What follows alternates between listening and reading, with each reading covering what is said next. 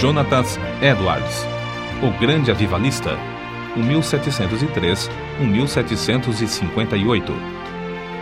Há dois séculos, o mundo fala do famoso sermão Pecadores nas mãos de um Deus irado e dos ouvintes que se agarravam aos bancos pensando que iam cair no fogo eterno. Esse fato foi apenas um dos muitos que aconteceram nas reuniões em que o Espírito Santo desvendava os olhos dos presentes para contemplarem as glórias do céu e a realidade do castigo, que está bem perto dos que se encontram afastados de Deus. Jonatas Edwards, entre os homens, era o vulto maior nesse avivamento, intitulado, na ocasião, Grande Despertamento. Sua vida é um exemplo destacado de consagração ao Senhor para o desenvolvimento maior do intelecto e, sem qualquer interesse próprio, de deixar o Espírito Santo usar o mesmo intelecto como instrumento nas suas mãos. Amava a Deus não somente de coração e alma, mas também de todo entendimento. Sua mente prodigiosa apoderava-se das verdades mais profundas. Contudo, sua alma era, de fato, um santuário do Espírito Santo. Sob aparente calma exterior, ardia nele o fogo divino, como um vulcão. Os crentes atuais devem a esse herói, graças à sua perseverança em orar e estudar sob a direção do Espírito, a volta às várias doutrinas e práticas da Igreja primitiva. Grande foi o fruto da dedicação do lar em que Edwards nasceu e se criou. Seu pai foi o amado pastor de uma só igreja durante um período de 64 anos. Sua piedosa mãe era filha de um pregador que pastoreou uma igreja durante mais de 50 anos. Das dez irmãs de Jonatas, quatro eram mais velhas do que ele e seis mais novas. Muitas foram as orações que os pais ofereceram a Deus para que o único e amado filho fosse cheio do Espírito Santo e que se tornasse grande perante o Senhor. Não somente oravam assim, fervorosa e constantemente, mas mostravam-se igualmente zelosos em criá-lo para Deus. As orações, à volta da lareira, os estimularam a se esforçarem e seus esforços redobrados os motivaram a orar mais fervorosamente. O ensino religioso e permanente resultou em Jonatas conhecer intimamente a Deus, quando ainda criança. Quando Jonatas tinha sete ou oito anos, houve um despertamento na igreja de seu pai, e o menino acostumou-se a orar sozinho, cinco vezes, todos os dias, e a chamar outros da sua idade para orarem com ele. Citamos aqui as suas palavras sobre esse assunto. A primeira experiência de que me lembro de sentir no íntimo a delícia de Deus e das coisas divinas foi ao ler as palavras de 1 Timóteo, capítulo 1, versículo 7. Ora, ao Rei dos séculos, imortal e invisível, ao único Deus, seja honra e glória para todo sempre. Amém. Sentia a presença de Deus até arder o coração e abrasar a alma de tal maneira que não sei descrevê-la. Gostava de passar o tempo olhando para a lua e, de dia, contemplar as nuvens e os céus. Passava muito tempo observando a glória de Deus, revelada na natureza, e cantando as minhas contemplações do Criador e Redentor. Antes, me sentia demasiado assombrado ao ver os relâmpagos e ouvir o troar do trovão. Porém, mais tarde, eu me regozijava ao ouvir a majestosa e terrível voz de Deus na trovoada. Antes de completar 13 anos, iniciou seu curso em Yale College, onde, no segundo ano, leu atentamente Ensaio sobre o Entendimento Humano, a famosa obra de Locke. Vê-se, nas suas próprias palavras acerca dessa obra, o grande desenvolvimento intelectual do moço. Achei mais gozo nisso do que o mais ávido avarento em ajuntar grandes quantidades de ouro e prata de tesouros recém-adquiridos. Edwards Antes de completar 17 anos, diplomou-se no Yale College, com as maiores honras. Sempre estudava com esmero, mas também conseguia tempo para meditar na Bíblia diariamente. Depois de diplomar-se, continuou seus estudos em Yale durante dois anos e foi então separado para o ministério.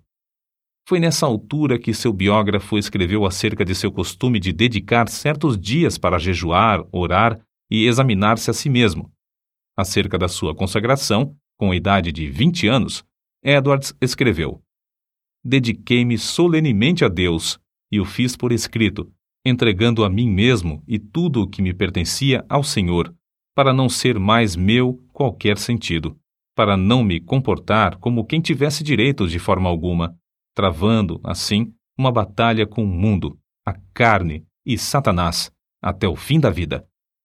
Alguém assim se referiu a Jonatas. Sua constante e solene comunhão com Deus, em secreto, fazia com que o rosto dele brilhasse perante o próximo, e sua aparência, semblante, palavras e todo o seu comportamento eram acompanhados de serenidade, gravidade e solenidade. Aos 24 anos, casou-se com Sarah Pierrepont, filha de um pastor, e desse enlace nasceram, como na família do pai de Edwards, onze filhos. Por ocasião do grande despertamento, ao lado de Jonatas Edwards, estava o nome de Sarah Edwards, sua fiel esposa e ajudadora em tudo. Tal qual seu marido, ela nos serve como exemplo de rara intelectualidade. Profundamente estudiosa, inteiramente entregue ao serviço de Deus, ela era conhecida por sua santa dedicação ao lar, pelo modo de criar seus filhos e pela economia que praticava, movida pelas palavras de Cristo, para que nada se perca. Mas, antes de tudo, tanto ela como seu marido eram conhecidos por suas experiências com a oração. Faz-se menção, destacada, de um período de três anos, especialmente, durante o qual, apesar de gozar de perfeita saúde, ficava repetidas vezes sem forças por causa das revelações do céu. A sua vida inteira foi de intenso gozo no Senhor. Jonatas Edwards costumava passar 13 horas todos os dias estudando e orando. Sua esposa também o acompanhava na oração, diariamente. Depois da última refeição, ele deixava toda a lida a fim de passar uma hora com a família. Mas que doutrinas a igreja havia esquecido e que Edwards começou a ensinar e a observar de novo com manifestações tão sublimes? Basta uma leitura superficial para descobrir que a doutrina a qual deu mais ênfase foi a do novo nascimento, apresentando-a como uma experiência certa e definida, em contraste com a ideia da Igreja Romana e de várias denominações. O evento que marcou o começo do grande despertamento foi uma série de sermões feitos por Edwards sobre a doutrina da justificação pela fé, que fez os ouvintes sentirem a verdade das Escrituras. O foco de seus sermões era de que toda a boca ficará fechada no dia do juízo, e que não há coisa alguma que, por um momento, evite que o pecador caia no inferno, senão o bel prazer de Deus. É impossível avaliar o grau do poder de Deus derramado para despertar milhares de almas para a salvação, sem primeiro nos lembrarmos das condições das igrejas da Nova Inglaterra e do mundo inteiro nessa época. Quem até hoje não se admira do heroísmo dos puritanos que colonizaram as florestas da Nova Inglaterra? Passara, porém, essa glória e a igreja, indiferente e cheia de pecado, encontrava-se face ao maior desastre. Parecia que Deus não queria abençoar a obra dos puritanos, obra que existiu unicamente para a sua glória. Por isso, no mesmo grau em que havia coragem e ardor entre os pioneiros, houve entre os filhos perplexidade e confusão. Se não pudessem alcançar de novo a espiritualidade, só lhes restava esperar o juízo dos céus. O famoso sermão de Edwards, Pecadores nas mãos de um Deus irado, merece menção especial. O povo, ao entrar para o culto, mostrava um espírito leviano e mesmo de desrespeito diante dos cinco pregadores que estavam presentes. Jonatas Edwards foi escolhido para pregar. Era homem de dois metros de altura. Seu rosto tinha aspecto quase feminino e o corpo magro de jejuar e orar. Sem quaisquer gestos, encostado num braço sobre a tribuna, segurando o manuscrito na outra mão, falava com voz monótona.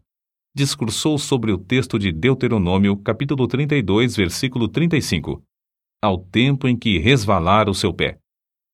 Depois de explicar a passagem, acrescentou que nada evitava, por um momento, que os pecadores caíssem no inferno, a não ser a própria vontade de Deus. Que Deus estava mais encolerizado com alguns dos ouvintes do que com muitas pessoas que já estavam no inferno. Que o pecado era como um fogo encerrado dentro do pecador e, com a permissão de Deus, pronto a transformar-se em fornalha de fogo e enxofre, e que somente a vontade do Deus indignado os guardava da morte instantânea. Prosseguiu então, aplicando o texto ao auditório. Aí está o inferno com a boca aberta. Não existe coisa alguma sobre a qual vós vos possais firmar e segurar. Entre vós e o inferno existe apenas a atmosfera. Há atualmente nuvens negras da ira de Deus pairando sobre vossas cabeças, predizendo tempestades espantosas com grandes trovões. Se não existisse a vontade soberana de Deus, que é a única coisa para evitar o ímpeto do vento até agora, seríeis destruídos e vos tornaríeis como a palha da eira.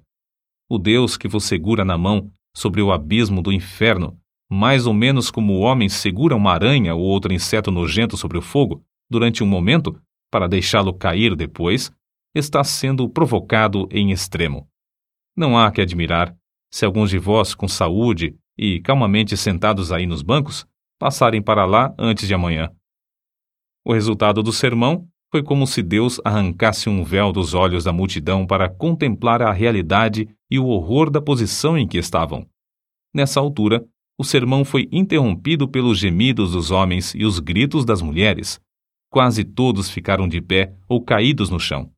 Foi como se um furacão soprasse e destruísse uma floresta. Durante a noite inteira, a cidade de Enfield ficou como uma fortaleza sitiada. Ouvia-se em quase todas as casas o clamor das almas que, até aquela hora, confiavam na sua própria justiça. Esperavam que, a qualquer momento, o Cristo descesse dos céus com os anjos e apóstolos ao lado, e que os túmulos entregassem os mortos que neles havia. Tais vitórias contra o reino das trevas foram ganhas de joelhos. Edwards não abandonara nem deixara de gozar os privilégios das orações, costume que vinha desde a meninice. Continuou a frequentar também os lugares solitários da floresta, onde podia ter comunhão com Deus. Como exemplo, citamos a sua experiência com a idade de 34 anos, quando entrou na floresta a cavalo. Lá, prostrado em terra, foi-lhe concedido ter uma visão tão preciosa da graça, amor e humilhação de Cristo como mediador, que passou uma hora vencido por uma torrente de lágrimas e pranto. Como era de esperar, o maligno tentou anular a obra gloriosa do Espírito Santo no grande despertamento, atribuindo tudo ao fanatismo. Em sua defesa, Edwards escreveu: Deus, conforme as Escrituras, faz coisas extraordinárias, há motivos para crer, pelas profecias da Bíblia, que sua obra mais maravilhosa seria feita nas últimas épocas do mundo. Nada se pode opor às manifestações físicas, como as lágrimas, gemidos, gritos, convulsões, falta de forças. De fato, é natural esperar, ao nos lembrarmos da relação entre o corpo e o espírito, que tais coisas aconteçam. Assim falam as Escrituras. Do carcereiro que caiu perante Paulo e Silas, angustiado e tremendo, do salmista, que exclamou sob a convicção do pecado: Envelheceram os meus ossos pelo meu bramido durante o dia todo. Salmos capítulo 32, versículo 3. Dos discípulos que, na tempestade do lago, clamaram de medo, da noiva do cântico dos cânticos, que ficou vencida pelo amor de Cristo até desfalecer. Certo é que na Nova Inglaterra começou, em 1740, um dos maiores avivamentos dos tempos modernos. É igualmente certo que este movimento se iniciou não com os sermões célebres de Edwards, mas com a firme convicção deste de que há uma obra direta que o Espírito Divino faz na alma humana.